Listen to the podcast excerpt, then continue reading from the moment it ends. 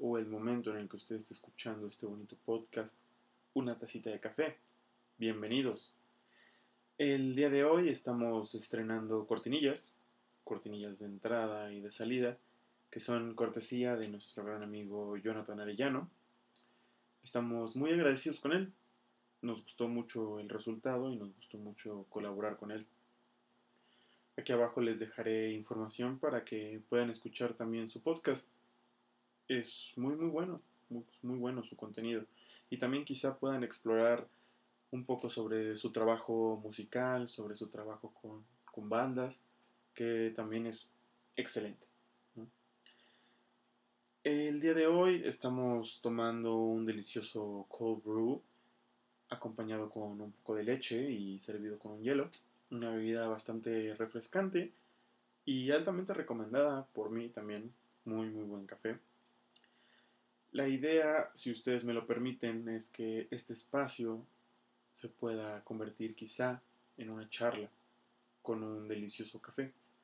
Así que si ustedes en este momento no están tomando un, café, los invito a que vayan y se sirvan un, un café delicioso y podamos disfrutar de esta conversación, de este espacio, con una tacita de café. Y bueno, sin más preámbulo, el tema del día de hoy me tiene dando vueltas por, por, todo el tiempo que me ha costado pensar en él. En realidad no es el gran, gran tema, simplemente creo que es importante para mí. Y eso es suficiente, eso es suficiente para que estemos hablando de esto.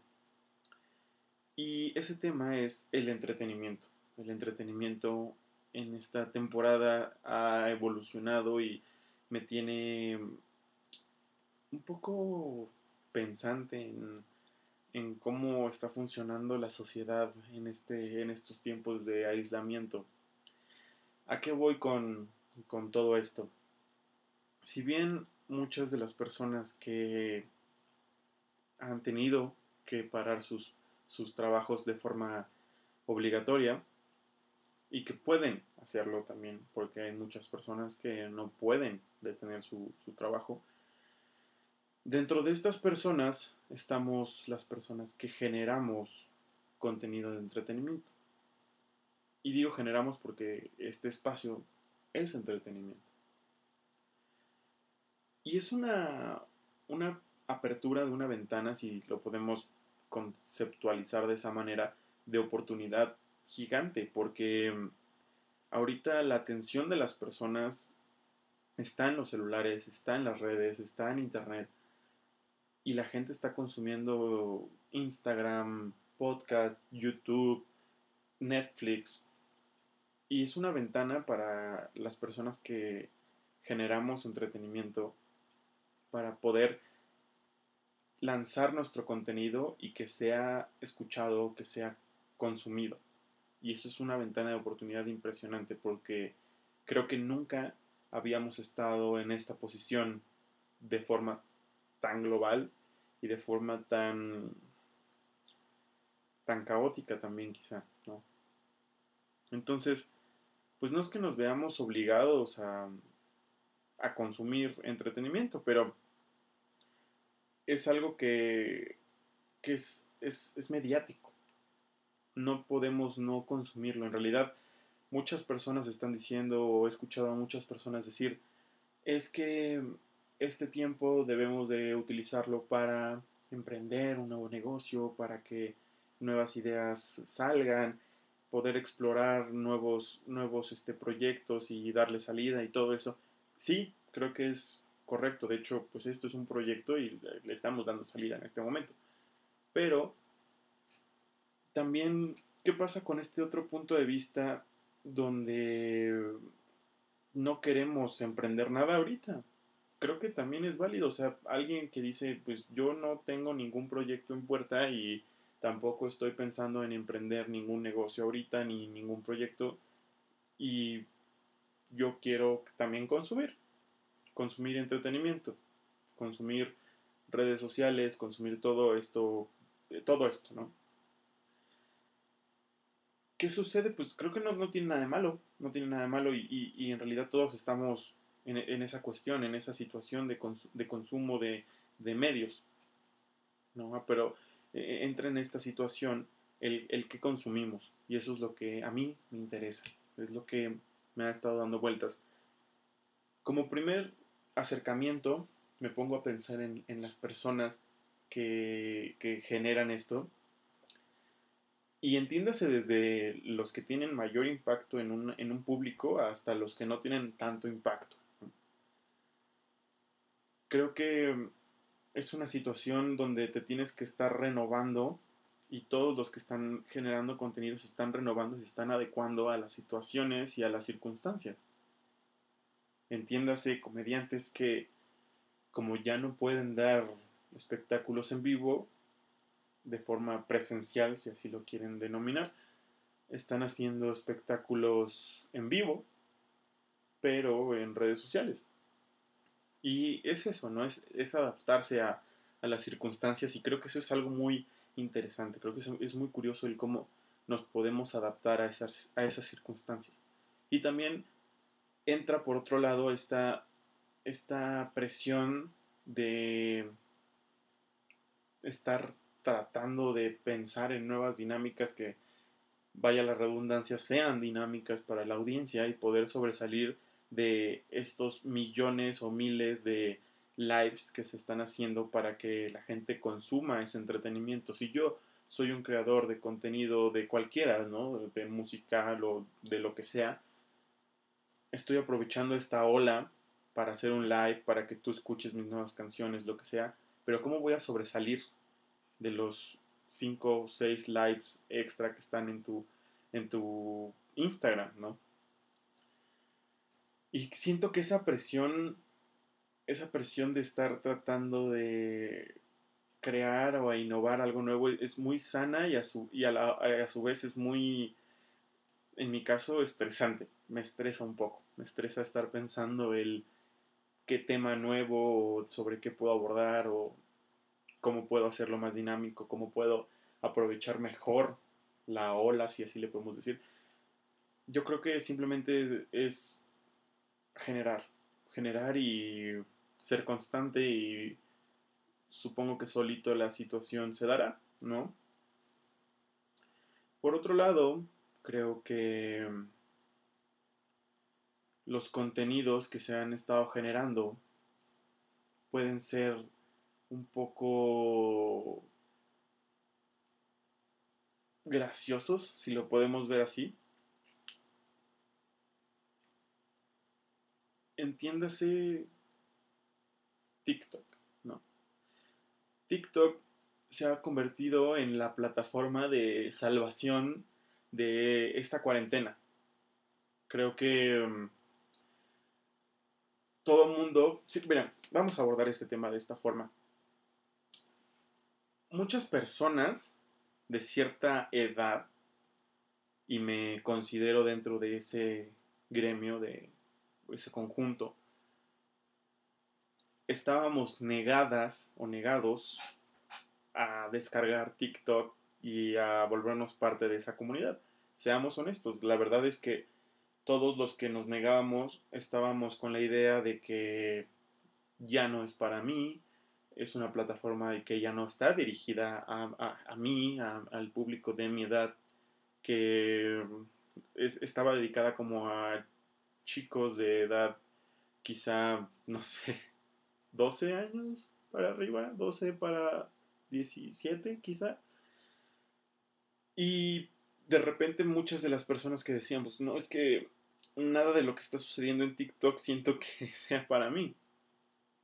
Y creo que en esta cuarentena, en, esta, en este aislamiento, se ha convertido en la aplicación reina y rey de, de, salva, de salvamiento, ¿saben? Salvamento porque ahí está todo ahorita. Están las nuevas canciones y, y, solo pensar de que las canciones, o sea, imagínate que tú tuvieras una banda y que tu canción pegara en TikTok y se hiciera viral y la gente estuviera haciendo retos de TikTok con tus, con tus canciones, o sea, tu canción se volvería completamente viral y eso subiría tus números de una forma increíble. A lo que voy con todo esto es, se han cuestionado todas estas, o sea, yo que he estado consumiendo en estos últimos días TikTok de forma diaria, me he estado cuestionando mucho la necesidad de la gente por querer ser famosa y querer ser famosa a una velocidad impresionante.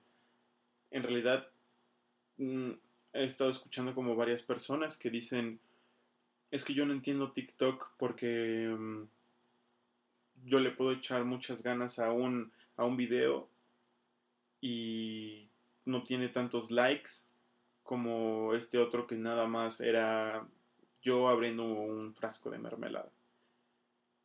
Y bueno, por ese lado tenemos una vertiente, ¿no? Si nos importa la cantidad de likes y hacemos esto por likes y los likes nos dan una sensación de bienestar o si hacemos esto nada más por entretenernos. La verdad, ya no sé si hay alguien en TikTok haciendo TikToks simplemente por diversión y por que sea una red social, ¿no? Por tratar de interactuar con mis amigos y miren lo que estoy haciendo y que sea divertido para mí y quizá para mis amigos. Siento que en TikTok no hay nadie haciendo contenido solo por diversión.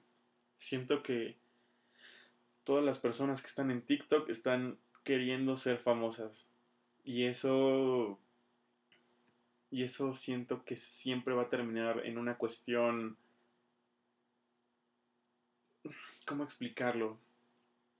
Siento que hay ciertos tipos de fama, si es que así lo podemos denominar una fama orgánica que se genera a través de esfuerzo, trabajo constante y quizá tiene un impacto un poco más profundo, quizá. No, no, no voy a usar el término profundo, más bien no creces tan rápido por una cuestión sencilla, sino creces a raíz de un trabajo constante. Entiéndase gente que tiene un impacto importante en redes como en YouTube o sí, en Instagram, que mm, les ha costado mucho trabajo subir sus números, pero que tal vez ni siquiera empezaron haciendo eso por, por subir números, simplemente por que les gustaba y querían registrar alguna cosa o querían compartir cierto contenido con un grupo específico y no era por fama, no eran por números y por eso hoy día tenemos gente que tiene un gran impacto, pero porque empezó haciéndolo por diversión y no por querer ser famoso. Y algo que me ha estado dando vueltas en la cabeza es que yo recuerdo las redes sociales, el Internet en sí, como YouTube y las demás plataformas que ya conocemos, las recuerdo desde chico como simplemente prender la computadora y ver un contenido divertido simplemente porque era divertido, porque ni siquiera existía este concepto de monetización. Entonces la gente que hacía ese contenido lo hacía por diversión y ya está. Y hoy día son unos monstruos en, en las plataformas, ¿no? Y algo de lo que me sorprende de TikTok es que tú puedes pasar 15 minutos en la plataforma viendo videos y estoy seguro que mínimo te pueden salir unos tres personajes diciendo dame like porque quiero ser famoso, dame like, ¿qué tengo que hacer para ser famoso? O comentarios como tengo que quitarme la ropa para ser famoso, dame like, like, like. Y el típico de, de TikTok de cuántos likes necesito para tal situación, ¿no? Acabo de ver un TikTok hace rato que decía, ¿cuántos TikToks para que me dejes tu, tu fábrica? Y el señor le contesta, ¿todo el trabajo de mi vida por likes? ¿En serio? y le da un número eh, al azar, X, da igual.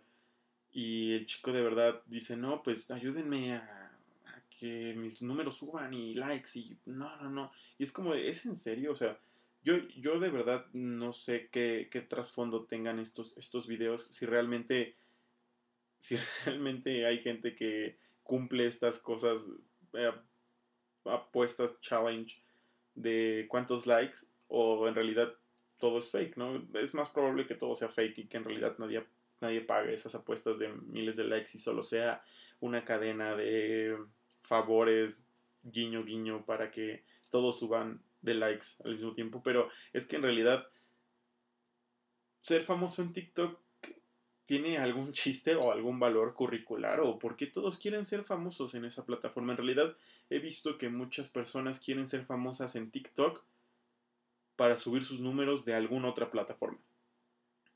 O sea, dicen, eh, acabo de pasar algo increíble, ¿quieres ver la segunda parte? Velo en Instagram. Y como que canalizan a la gente, al público a otra plataforma. Entonces utilizan TikTok para hacerse más virales en otra plataforma quizá porque los algoritmos de estas diferentes plataformas no funcionan igual y es más sencillo volverte viral en TikTok que en otra plataforma, ¿no? Y tratas como de utilizar esa atención para llevarla a otra plataforma. Todo esto es todo esto es una conversación muy futurista, ¿no sienten? O sea, creo que yo no había escuchado nunca una situación donde estuviéramos platicando sobre la importancia de los likes en redes sociales o que si eso en realidad importaba. Creo que si hay mucha gente que le hace sentir mejor tener muchísimos más likes y followers y lo que ustedes quieran que simplemente tener a los que realmente les interesa tu contenido. Y, me pone a cuestionar demasiado la fama de TikTok, como ya había mencionado, que, si tiene algún valor curricular o porque todos quieren ser famosos en, esta plataforma que, que, no me malentiendan, es una plataforma que a mí me distrae bastante, que a mí en lo personal me, me hace pasar el tiempo de esta cuarentena más a menos sí, sí me, río con los videos de, gatitos y animalitos y, de comida en general. Me, gustan bastante. Me gustan, me gustan. Ahora, por otro lado, creo que si tuviéramos un, un, un, creador de contenido hoy en día que fuera real consigo mismo y no hiciera las cosas simplemente por tener un impacto o simplemente por tener fama o que, muchas veces tenemos esta idea de que la fama va ligada a la fortuna y, no sé qué tan cierto sea eso. En realidad he conocido gente que tiene muchos seguidores en alguna red social que popularmente es, es conocido y, no es la persona más rica del mundo en realidad. Supongo que sí hay muchos, o sea, hay muchos famosos que sí en realidad sí son muy millonarios o Mm, tienen dinero, pero no sé si, la idea de fama va ligada a la idea de fortuna, mm, en realidad. Pero siempre, siempre lo, lo tenemos ligado y lo tenemos contemplado así. Entonces, ¿queremos ser famosos porque queremos ser ricos? Mm, díganme ustedes, ¿qué, ¿qué, piensan? ¿Por qué la gente quiere ser famosa? En realidad, el otro día estaba escuchando la canción de Residente, René, y si ustedes no la han escuchado o alguien no la ha escuchado, pues habla un poco de su vida, bueno, habla de su vida, pero yo creo que la idea principal de la canción es extraño ser yo, ¿no? Extraño extraño cuando no tenía fama. Extraño cuando el público quizá no me consumía cuando solo me tenía que preocupar por mí, mi juventud. Entonces, y, no es la primera persona que aborda este, esta idea. Entonces, si, si en realidad sabemos que la fama es solitaria, que la fama es este desparrame y consume a la vida, ¿por qué queremos ser famosos? En realidad queremos lo que no tenemos y cuando lo tenemos ya no lo queremos, ¿no? ¿Sí? ¿Lo dije bien? Creo que sí. Ustedes entienden. Y digo, es una frase que ya se ha dicho bastante, ¿no? Pero me pone mucho a, pensar en, en, eso.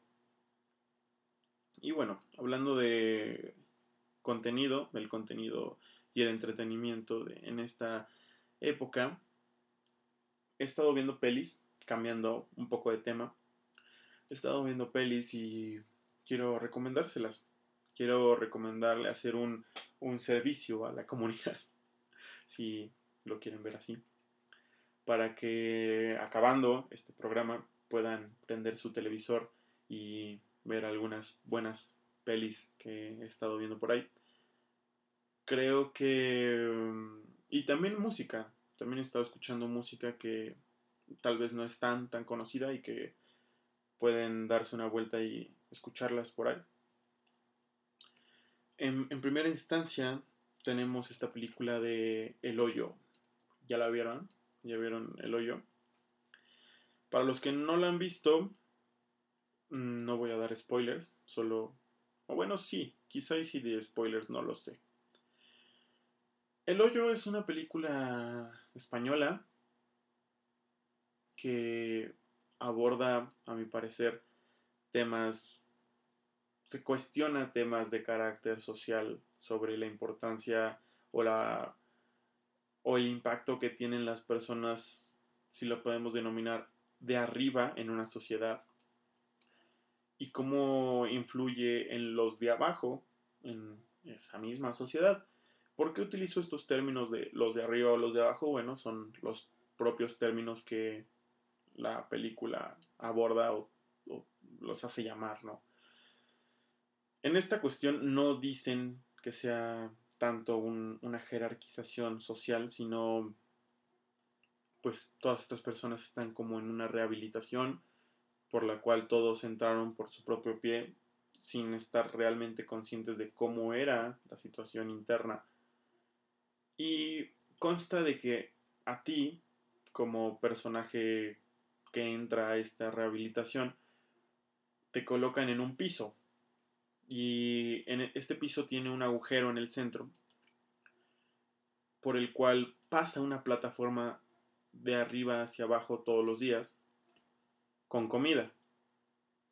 Pero cuando están en el nivel cero es cuando sirven toda la comida y mientras conforme va bajando la, plataforma pues la comida se va acabando entonces habla acerca sobre el consumismo el consumo de, el, consumo excesivo de, de, la sociedad y cómo los de arriba no piensan en los de abajo entonces mientras más arriba estés menos vas a escuchar a los de abajo pero tampoco te van a escuchar los de arriba porque tú estás abajo entonces es, es, es, interesante ese, ese concepto.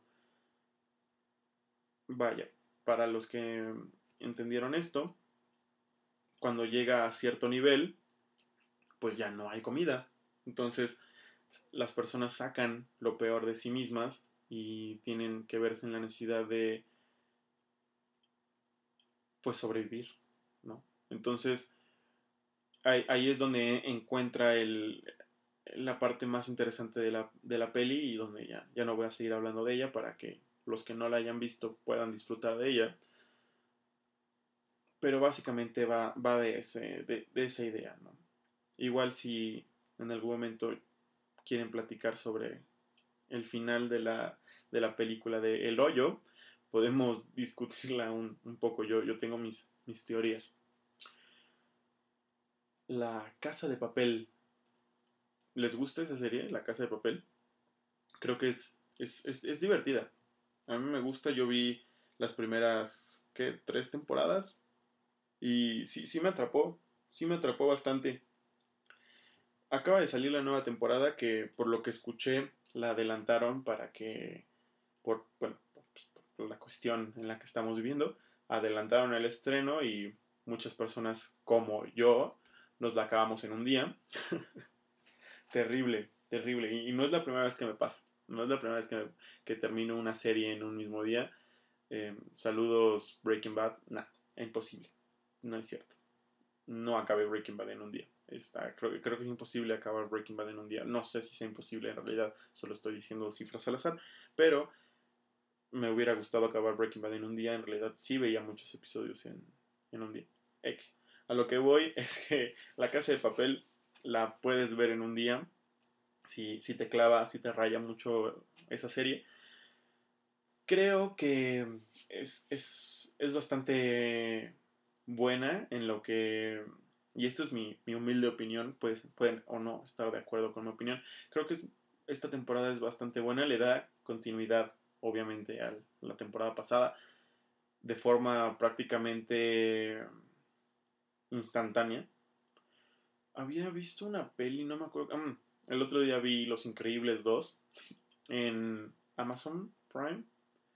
Y literalmente me sorprendió que es una continuación tal cual de la 1, pero pero como si le hubieras puesto pausa y luego play, ¿me entiendes? O sea, no, no pasó un corte como de cinco años después o nada, o sea, como si cuando acaba la 1 le hubieras puesto pausa, sale la 2 y es play, o sea, tal cual. Y eso me gustó, me gustó bastante, eso es, es interesante esa, esa liga, ¿no? Entonces, sin desviarnos, La Casa de Papel continúa con lo que sucedió en la temporada pasada, siguen adentro del Banco de España. Y algo de lo que no me gustó esta nueva temporada es que hay tantas situaciones donde no entiendes el por qué no han hecho ciertas acciones. Si me doy a entender. Eh, hay un personaje que se llama Arturo, que es un personaje el cual aparece en todas las temporadas. Y Arturo llega a ser molesto. Y, también me gusta abordar este tema que los personajes son villanos, ¿no? Son personas que están robando, que quieren robar dinero, quieren robar oro. Y, son villanos, pero nosotros simpatizamos con estos personajes, nos, nos encariñamos de estos personajes porque son los personajes en los cuales corre la trama y nos encariñamos con ellos y a mí me vuelve la cabeza un poco nos encariñamos de los villanos y nosotros siento que tomamos un papel de villanos dentro de la serie. Siempre creemos que tenemos que estar del lado de los buenos y que tenemos que estar del lado de, del bien y de lo que va a salir bien y el final feliz. En realidad en esta serie estamos, creo yo, del lado de los, de los malos, pero en realidad los buenos creo que tampoco son tan buenos. O sea, los buenos no son buenos tampoco. O sea, también, también cuestiona mucho esta idea de, de una forma real de cómo es la autoridad. El otro día, eh, recomendación musical, si no la han escuchado, escuché una canción de Simpson a huevo que se llama Corre, featuring el alemán, que justo habla de eso, ¿no? De, los policías, de prácticamente pues están para cuidarnos y es más seguro que, que nos roben y que nos hagan. Y, entonces, pues abordan muy bien ese tema de que en realidad los buenos no son tan buenos, que sí tal vez se rigen bajo un escrito de ley, pero que cuando quieran lo pueden romper. Entonces, como no tenemos un bando bueno y nosotros nos encariñamos con los personajes malos, podría decir que nosotros también tenemos esta máscara de Dalí a lo largo de las temporadas y a lo largo de esta temporada, y nosotros siento que también somos parte de, este grupo criminal, ¿no? Porque cuando suceden bajas del, equipo o lo que sea, nos duele o, nos, encariñamos tanto con ellos que decimos, quiero que ya salgan del banco. Y luego lo piensas y dices, ¿qué? Quiero que se roben todo, todo lo del banco, ¿en serio? Quiero que los malos se roben. Quiero, ¿saben? Es como si la persona que asaltó a tu pariente o a tu conocido dijera, sí, sí, sí, qué, bueno que, que, lo asaltó y salió libre y salió bien y ahora va a vivir mejor, ¿no? y no nos podemos poner del lado de, los que roban, pero en, esta serie nos ponemos de, su lado y nos encariñamos y eso es algo muy, muy interesante. Sin desviarme otra vez de lo que estábamos platicando, creo que hay ciertas circunstancias donde los personajes no actúan de una forma lógica. Y eso es bien subjetivo también, porque qué, es lógico para ti, qué es lógico para otra persona. Pero estábamos hablando de este personaje, Arturo, que suele ser muy... Se, se intromete mucho en las, en las, situaciones y genera caos y genera em, discordia entre, entre los, los rehenes de, de la serie y es como de, o sea, ¿por qué no alguien lo puede, lo puede, no sé, incapacitar para que ya no siga haciendo disturbios y que esa parte del problema quede como tranquilo. Obviamente yo entiendo que es parte de la trama y del conflicto para que pueda tener más carnecita el, el programa, pero es desesperante. O sea, es desesperante que no pueda uno de los malos hacer malas cosas y simplemente terminar con ese problema como lo terminaría alguien que realmente es malo. Ahora, por ese lado, los malos en realidad son malos, sí son malos porque roban y eso no está bien, pero en realidad en el fondo son malos, no son asesinos en realidad, ellos no quieren asesinar a nadie y por eso, por, ese simple hecho de no querer asesinar a nadie dentro de la serie, es que se generan demasiados conflictos internos y que suceden cosas que dices, nah, eso no pasaría. Entonces, por, esos por ese lado, la serie pierde para mí puntos, pero no la descalifico, en realidad es muy buena serie y si no la han visto, pues se las recomiendo. Se las recomiendo bastante, bastante. También una producción española, miren, no, no me había dado cuenta. Por otro lado, vamos a hablar de música acabamos este apartado de cosas que pueden ver en Netflix. Ya sé, ya sé, son cosas muy populares y tal vez no les aporté mucho de lo que en realidad ya sabían. Bueno, sí, es más, creo que todavía puedo aportar una producción más, rapidísimo. No sé si ustedes han visto, creo, no me acuerdo cómo se llama, se llama El fotógrafo de Mauthausen. Obviamente no se pronuncia, ¿sí? pero Van Housen, una cosa así. Pero pueden buscarlo en Netflix, el fotógrafo de Bauhausen, es sin spoilers, es, es, una historia de, de un centro de concentración nazi y cuenta la historia de un muchacho que tiene habilidades fotográficas y se vuelve como la mano derecha del fotógrafo de, que hace registro de, los reos y de los experimentos y de todo lo que sucede dentro de este campo de concentración, pero como tiene acceso a ciertas cosas porque pues tiene buena conducta, logra como esconder negativos de foto de película y nada, no les cuento más. Es, es una buena peli, si no la han visto también, es una producción española. Para mi gusto, muy buena, de verdad muy muy buena no es tan sangrienta como ciertas películas. No, no llegas a sentir, siento yo, no, no llegas a, tener esta sensación como la peli de El pianista, que es una película brutal también de, del mismo pues, del mismo tema. Es más como tiene tensión, tiene drama, pero a la vez tiene comedia. Entonces, no es una peli que te sientas al borde del asiento sintiendo que van a matar al, personaje, a mi parecer, a mi gusto. Pero ya ustedes lo, lo, podrán, lo podrán ver. Bueno, ahora, música. He estado escuchando nuevas canciones y les voy a estar recomendando cosas nuevas. Para empezar, tenemos esta, este nuevo EP de esta banda que se llama Los Jackpots. Es una banda de unos amigos cercanos que están rodeados de esta escena del rockabilly en México, el rock and roll, pero también tiene tintes un poco diferentes a esta circunstancia, a esta situación mediática. Se, los recomiendo bastante, es, en un, nuevo EP que lo pueden encontrar en Spotify o en Apple Music.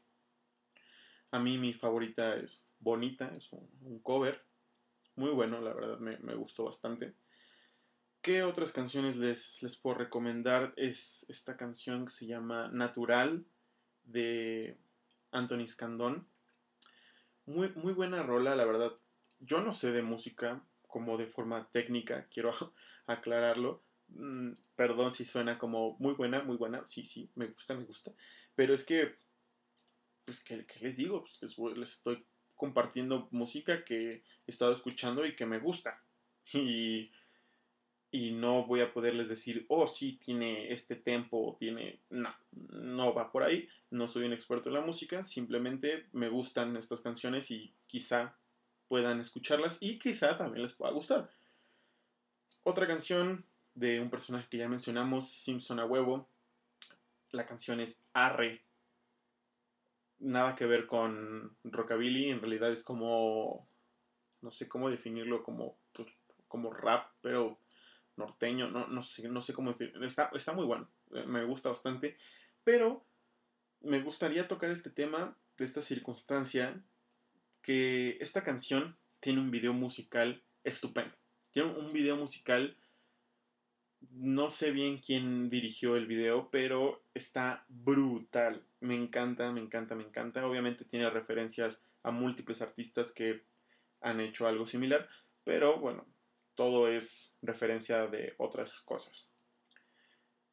Y, me pone a pensar en estas canciones donde, ¿qué pasa cuando el video musical supera a la canción en calidad? En, sí, en calidad. Esta, esta canción en, en particular, creo que el video le gana a la canción. Pero bueno, ustedes juzguenlo. A mí me gustan ambas, pero me gusta mucho más escuchar la canción mientras veo el video porque es muy bueno, muy muy bueno. Siguiente recomendación, Efecto Mariposa, se llama la canción, la banda es Mulato, es una canción, el EP en general me gusta mucho, pero esa canción en particular, Efecto Mariposa, no la dejo escuchar, es una canción que he estado escuche y escuche, escuche, se los recomiendo bastante. Otra canción nueva que quizá no han escuchado, o si El sonido del desierto de Eric Canales, un, amigo mío que está empezando su, su proyecto como solista, que en realidad no necesita de ninguna mención ni nada, simplemente les estoy compartiendo su, su, nueva rola, su nuevo proyecto, de la cual yo hice la, la foto de portada pero en general la, no se los comparto por eso, se los comparto porque en verdad es una buena canción y, a mí me gusta bastante, me pone a, a, pensar, me pone a pensar muchas cosas. Y por último, una canción que quizá también ya hayan escuchado, que se llama Una casa en construcción de dromedarios mágicos. Es una canción que se utilizó para el especial de Netflix de Alex Fernández, que muy bueno también, miren, otra recomendación, el especial de Alex Fernández en Netflix también, pueden, pueden ir a verlo. Tiene una canción de inicio y una canción de final, que es esa, es una casa en construcción. La canción es bonita, es, es, es muy llegadora sentimentalmente, pero tiene otro contexto una vez que ven el especial. Entonces, les recomiendo que vayan, vean el especial y ya después escuchen la canción bien completa en las plataformas y les va, les va a cambiar la perspectiva de, de la música. Y sin nada más que decir, este fue nuestro segundo episodio en Una tacita de café. Otra vez no pude beber mi café por estar platicando con ustedes. Creo que no está nada mal porque si no hay ruidos extraños, pero tengan claro que lo bebo antes y cuando termina. Así que tarea para esta semana, quiero o me gustaría que reflexionáramos un poco acerca de el contenido que generamos y si ustedes están em, planeando o pensando empezar un nuevo proyecto de lo que sea que tenga que ver con redes sociales, entretenimiento, lo que sea, creo que no deben de ponerse tantas trabas. En mi caso, siento que soy un poco perfeccionista en tantas cosas y no es por dármelas de, ay, yo soy, no, simplemente creo que me pongo muchas trabas personales y por esas trabas no empiezo cosas y eso no está bien. Así que si a ustedes les pasa algo similar, les recomiendo desde mi propia, eh, ¿cómo decirlo?, experiencia, que dejen de hacerlo. Yo sé que suena sencillo de no lo hagas, pero si dejamos de, y esto es un consejo como grupal entre nosotros, si dejamos de estar pensando en tantas cosillas, cositas que mm, afectan nuestra productividad, podríamos empezar a generar más cosas con mayor velocidad, con mayor constancia, con mayor todo, y eso a la larga, con un gran esfuerzo, nos hará escalar en ciertas plataformas.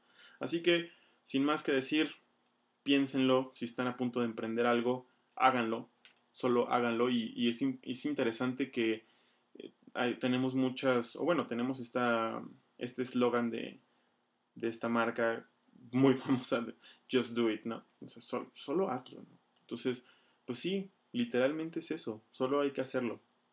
Sin más que decir, me despido, cuídense, yo soy Rodrigo Nava, em, pueden buscarme en cualquier red social, no, mentira, no me pueden buscar en todas las redes sociales, no estoy en Twitter porque no me gusta, pero pueden buscarme en Instagram como Rodrigo Nava o como Coyote Negro Lab, donde subo todos mis contenidos fotográficos como proyectos. Y pueden ver lo que estoy haciendo ahora como proyecto fotográfico, los rostros de la música, pueden checarlo. Y si no quieren checarlo también, pueden checar mi cuenta personal. Así que, pues nada, nos vemos en la próxima tacita de café y que disfruten de su taza si es que la, la tomaron. Nos vemos. Hasta la próxima amigos.